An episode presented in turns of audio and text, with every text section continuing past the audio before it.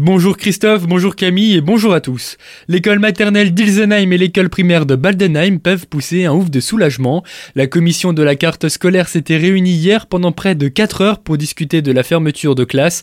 Cette option amenée dans le débat au mois de février a finalement été écartée. En revanche, pour les écoles du centre et Jean Monnet de Célestat, la décision a été repoussée au 29 juin. Une somme colossale investie par Liber pour s'implanter en Alsace. 170 millions d'euros, c'est ce que va débourser la firme internationale pour prendre ses quartiers à Ecorena.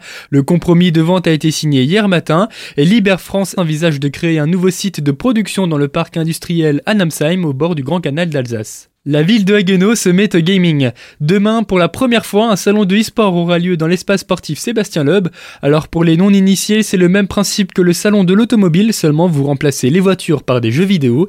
Il y aura plusieurs stands sur lesquels seront présentées les nouveautés du milieu, avec de la réalité virtuelle, mais aussi des tournois sur des jeux vidéo. Stéphane Val, conseiller délégué ville d'innovation et du numérique, revient sur ces animations. Alors, il y a deux jeux. Euh, ça sera FIFA, euh, le jeu par excellence, euh, et Trackmania, qui est un sport automobile. Alors, il y a plusieurs salles qui vont être dédiées à des thèmes particuliers. Donc, une des salles, ça sera vraiment pour le tournoi e-sport. Donc là, il y a besoin de s'inscrire puisque c'est un, tournoi. Parmi tous les stands présents, eh bien, il y en aura un qui se dégagera par sa thématique, c'est celui de la sensibilisation à l'addiction aux jeux vidéo.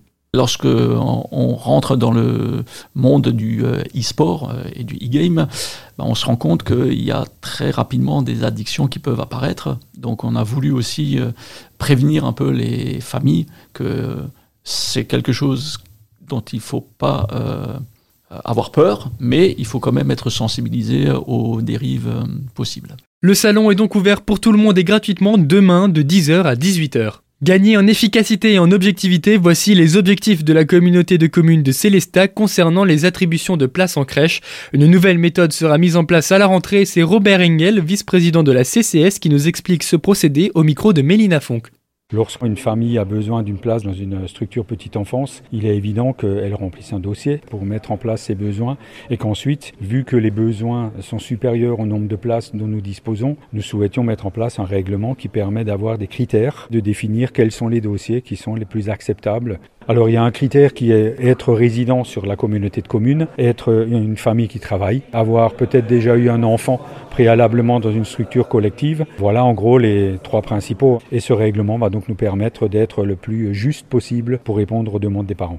Et pour augmenter la capacité d'accueil sur le territoire, c'est un périscolaire flambant neuf qui va ouvrir ses portes en septembre du côté de Baldenheim-Mussig. Nous avons lancé euh, en 2020 un programme de nouvelle construction pour le périscolaire de Baldenheim et Mussig, donc les deux communes ensemble. Il va être inauguré euh, prochainement et mis en service à la rentrée de septembre. Donc 100 euh, enfants qui pourront déjeuner à midi et être accueilles le soir sur le site de Baldenheim-Mussig.